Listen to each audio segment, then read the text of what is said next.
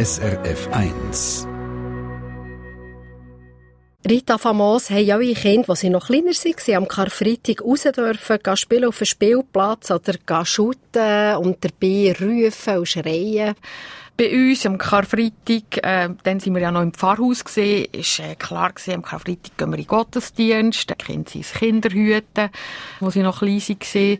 Und nachher am, am Sonntag, das ist ja quasi wie ein Sonntagnachmittag, sind die rausgehen spielen, äh, wie die anderen Kinder auch, und haben dürfen es fröhlich haben. Das ist eigentlich äh, keine Frage gewesen. Wenn ich das vom Karfreitag sage, dann hat es ja einen Grund. Das ist äh, der Überlieferung nach der Tag, wo Jesus ist hingerichtet und beerdigt worden. Es ist der höchste kirchliche Viertag von reformierten Kirche.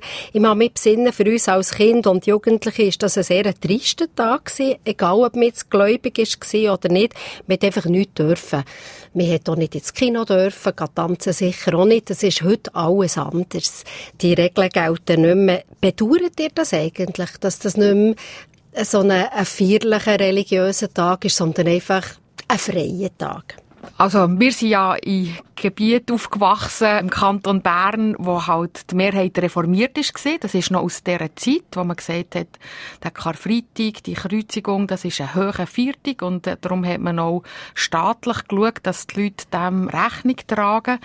Seither hat sich halt unsere Gesellschaft sehr verändert. Wir sind multikulturell geworden. Es gibt fast kein Gebiet mehr, wo die Reformierten die Mehrheit haben.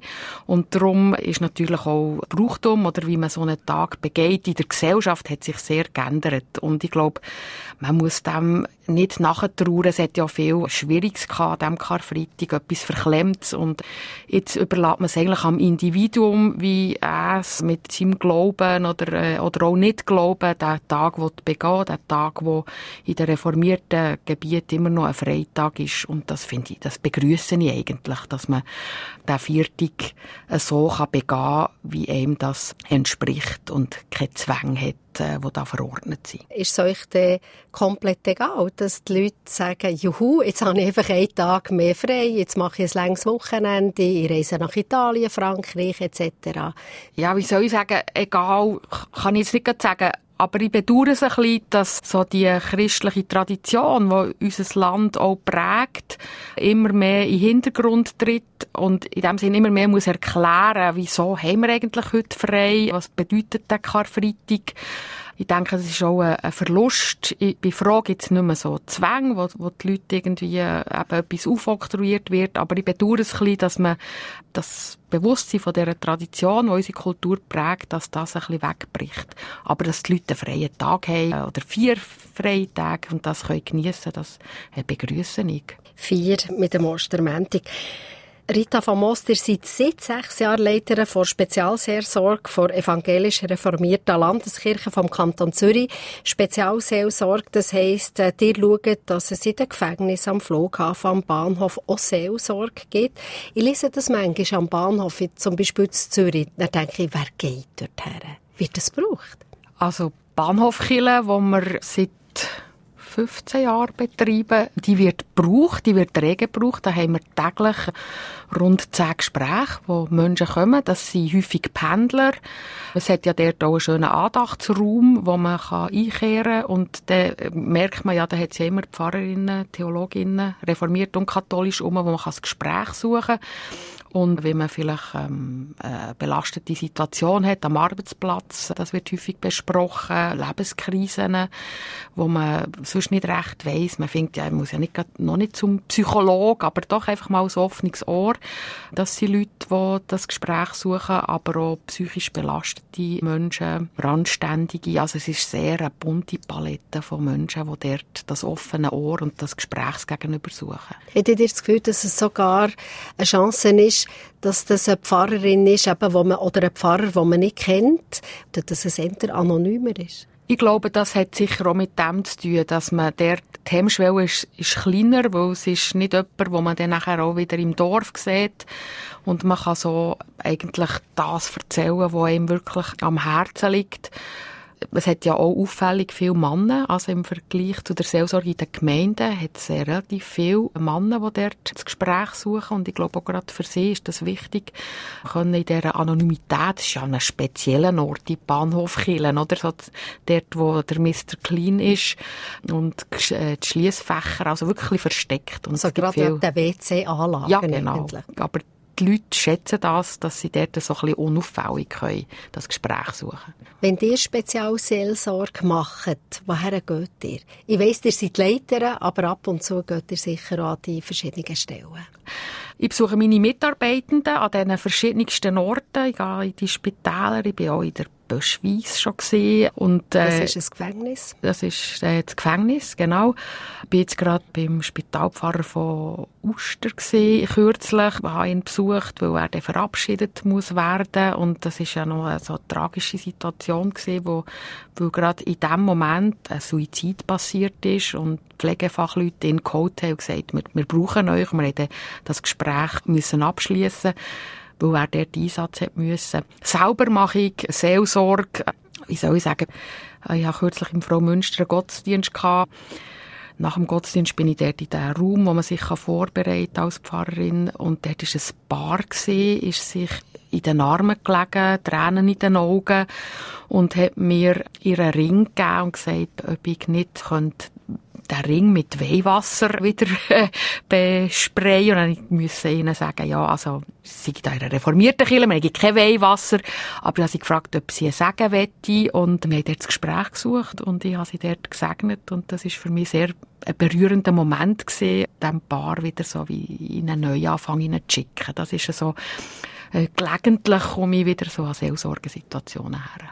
Die Spezialseelsorge, der hat es vorhin angedeutet, das gibt es ja im Gefängnis, eben Böschweiss hat er gesagt, geht man dort als reformierter Pfarrer einfach zu den reformierten Gefangenen? Also zuerst einmal geht man zu den reformierten Gefangenen, das ist äh, klar. Es ist aber so, dass jeder, jede, der ein Gespräch gerne möchte, äh, kann das anmelden, egal ob sie jetzt äh, reformiert, katholisch, konfessionslos ist. Und wir haben den Auftrag oder auch die Auffassung, dass wir zu jedem Mensch in Not gehen, wie er das will und wie er das wünscht. Ist der mit einem Nein umzugehen, ist das schwierig? Ich sage es jetzt aus der Spitalseelsorge, dort höre ich verschiedene Geschichten, wo Patientinnen und Patienten sagen, uh, und er hat die Pfarrerin geschaut und dann habe ich gedacht, nein, nein, nein, der will da vielleicht mit mir beten, das wollte ich alles gar nicht. Ist das mit dem Nein umzugehen von Patientinnen und Patienten, ist das schwierig? Ich glaube, mit dem muss man auch professionell umgehen. Das ist ja dann häufig nicht ein Nein gegen mich als Person, das ist ein Nein gegen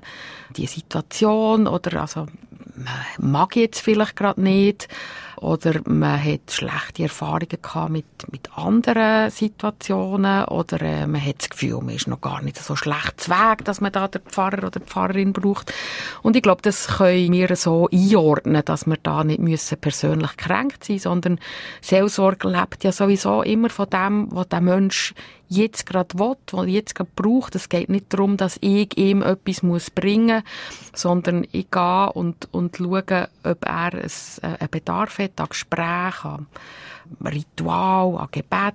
Aber es geht nicht darum, etwas dem aufzudrängen und darum bin ich auch nicht gekränkt, äh, wenn der Mensch sagt, im Moment stimmt es für mich nicht. Es könnte ja auch das andere sein, dass man denkt, also das kennen wir aus Filmen, jetzt kommt der Priester zu der letzten Salbung quasi. Also man fühlt sich schlechter. Könnt ihr das nachvollziehen?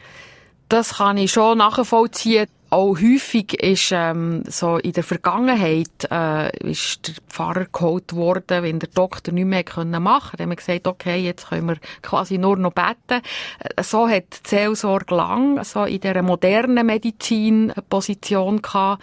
Das ist sich aber auch sehr am ändern, dass man merkt in der modernen Medizin, dass die Spiritualität der Menschen sehr ein wichtiger Faktor ist, jetzt nicht nur zum Bewältigen, wenn man nicht mehr machen kann, sondern auch zum Bewältigen oder Begleiten von einem Genesungsprozess. Da gibt es ja viele Studien, die das auch belegen, dass spirituelle Menschen einen anderen Umgang haben mit Krankheit und das Genesung auch besser beeinflussen kann. Und von dem her hat die Spiritualität, die Seelsorge im heutigen Gesundheitswesen wieder viel besseren äh, Stand als vielleicht noch vor 20, 30 Jahren. Also, wenn ihr sagt, Spiritualität unterstützt die Genesung, hättet ihr das Gefühl, dass Betten gegen Krankheit hilft? Das ist jetzt wieder, äh, nein, das ist eine Engführung.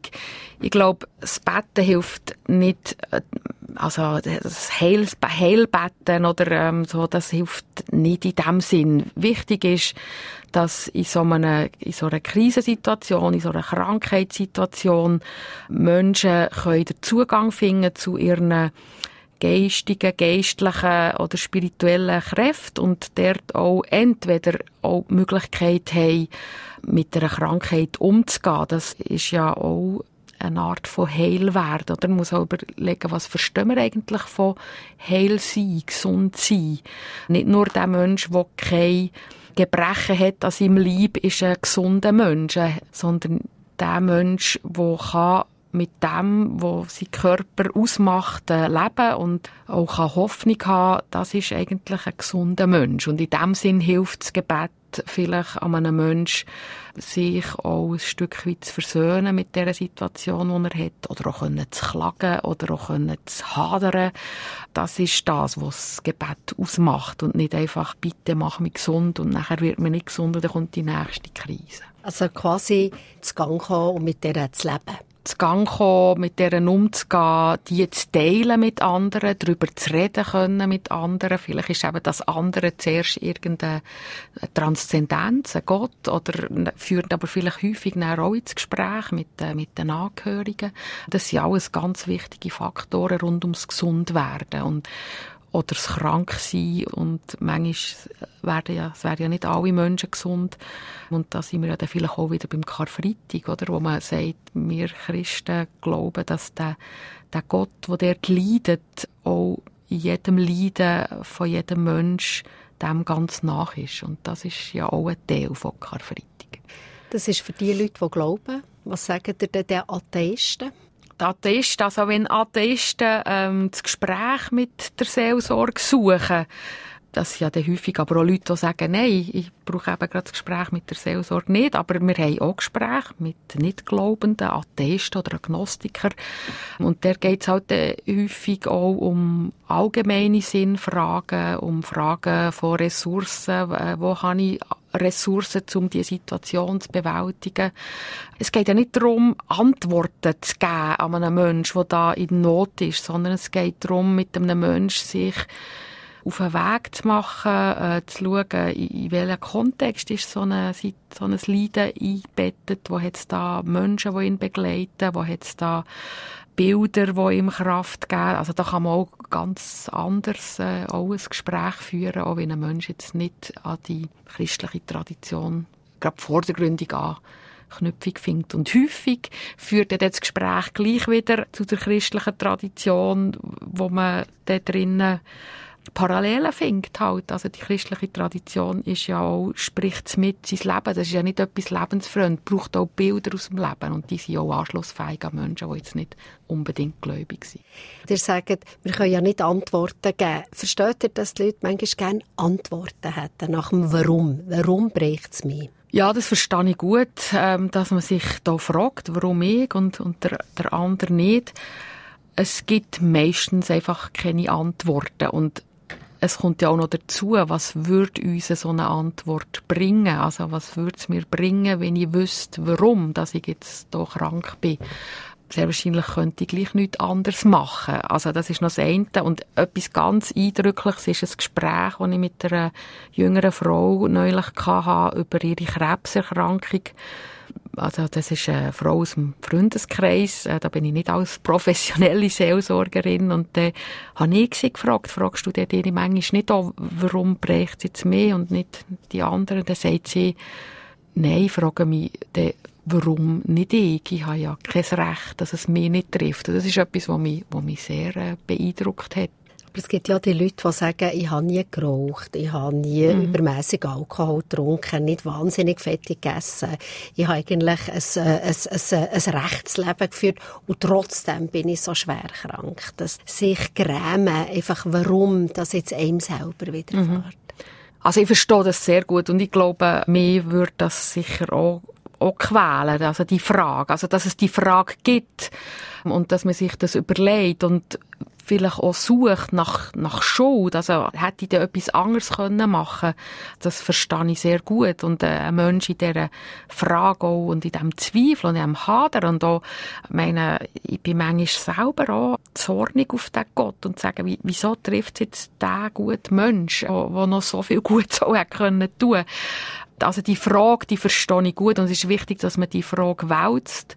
Es ist aber auch wichtig, sagen, ja, es gibt häufig einfach auch keine Antwort. Manchmal gibt es eine, aber häufig gibt es auch keine. Und es ist überheblich, einem Menschen auch zu sagen, wegen dem. Die sagen das auch, weil Mitmenschen dazu neigen, jemandem, der krank ist, manchmal schon eine Schuld zuzuweisen. Aber es gibt Menschen, die sich in so einer Situation quälen mit dieser Frage und sich auch, Frage ist ja häufig auch da, dass, weil Menschen sagen, ich bin selber die schuld oder ich, was hätte ich können besser machen und so einem Menschen dann auch Entlastung geben und sagen, wir wissen es nicht und darum wissen wir auch, dass nicht du die schuld bist an dieser Situation. Das kann auch eine Entspannung geben in so einem grossen Leiden.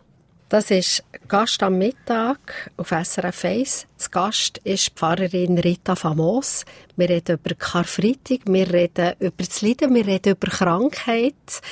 Jetzt äh, machen wir noch einen Ausblick. Zu Karfreitag gehört ja nachher auch zwei Tage später Ostern. Rita Famos. Das ist ja quasi wie, ich glaube, dir sagen zwei Pfarrkreise, das ist so ein Päckchen, das zusammengehört. Es ist Weg, wo man geht. Und es gibt Jahre, wo ich es schaffe, dass ich wirklich den ganzen Weg liturgisch auch gehe. Er fängt an am Gründonsti, das letzte Abendmahl, schlichte Abendmahlsfeier. Er geht nachher in Karfreitag, wo man an das Leiden denkt und dort auch das ganze Leiden, wo, wo wir in unserer Umwelt, in unserem Umkreis, aber auch auf dieser Welt wahrnehmen und dort auch merken, der Gott, wo wir daran glauben, lässt uns in diesem Leiden nicht allein stellt sich dem Leiden selber.